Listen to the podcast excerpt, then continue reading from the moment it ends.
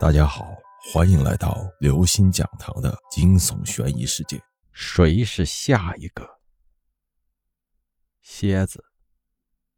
这个世界上有很多奇怪的人、奇怪的事，也有很多无法用科学解释的东西。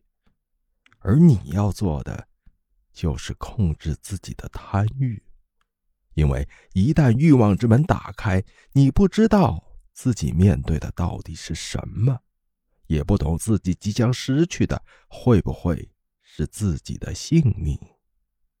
一奇怪的青蛙，姚小妖跟着那个有钱的男人离开已经两个月了，但海岸还是不能从失恋的阴霾中走出来，一副誓死不忘的架势，尤其是晚上。当他独自躺在宽大的床上时，对姚小瑶近乎疯狂的思念，就像一把锋利的锯子，在他心头拉过来、拽过去，让他鲜血淋淋，痛彻心扉。这也难怪他爱了三年的人说跑就跑了，放在谁身上都受不了，更别说姚小妖还那么漂亮。为了逃避，海岸每天下班后就去酒吧把自己喝得烂醉，回家后才能沉沉睡去，把姚小妖暂时忘掉几个小时。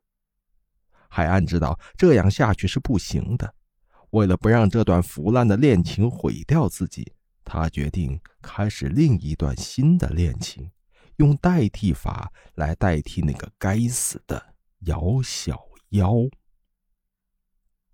海岸开始留意身边的年轻女孩子，最后他盯上了翟倩。翟倩是海岸的新邻居，二十三岁的小女子，长长的头发，细细的小蛮腰，浅浅的笑，像一抹蓝色的鸢尾般惹人怜爱。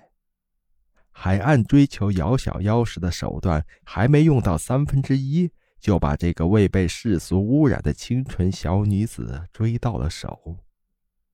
姚倩的父母早就没有了，也没有什么亲朋好友，只是一个人住在一居室的房里。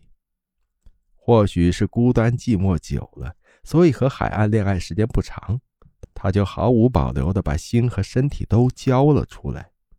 他很喜欢海岸去他家里过夜，但海岸更喜欢带翟倩回自己的家。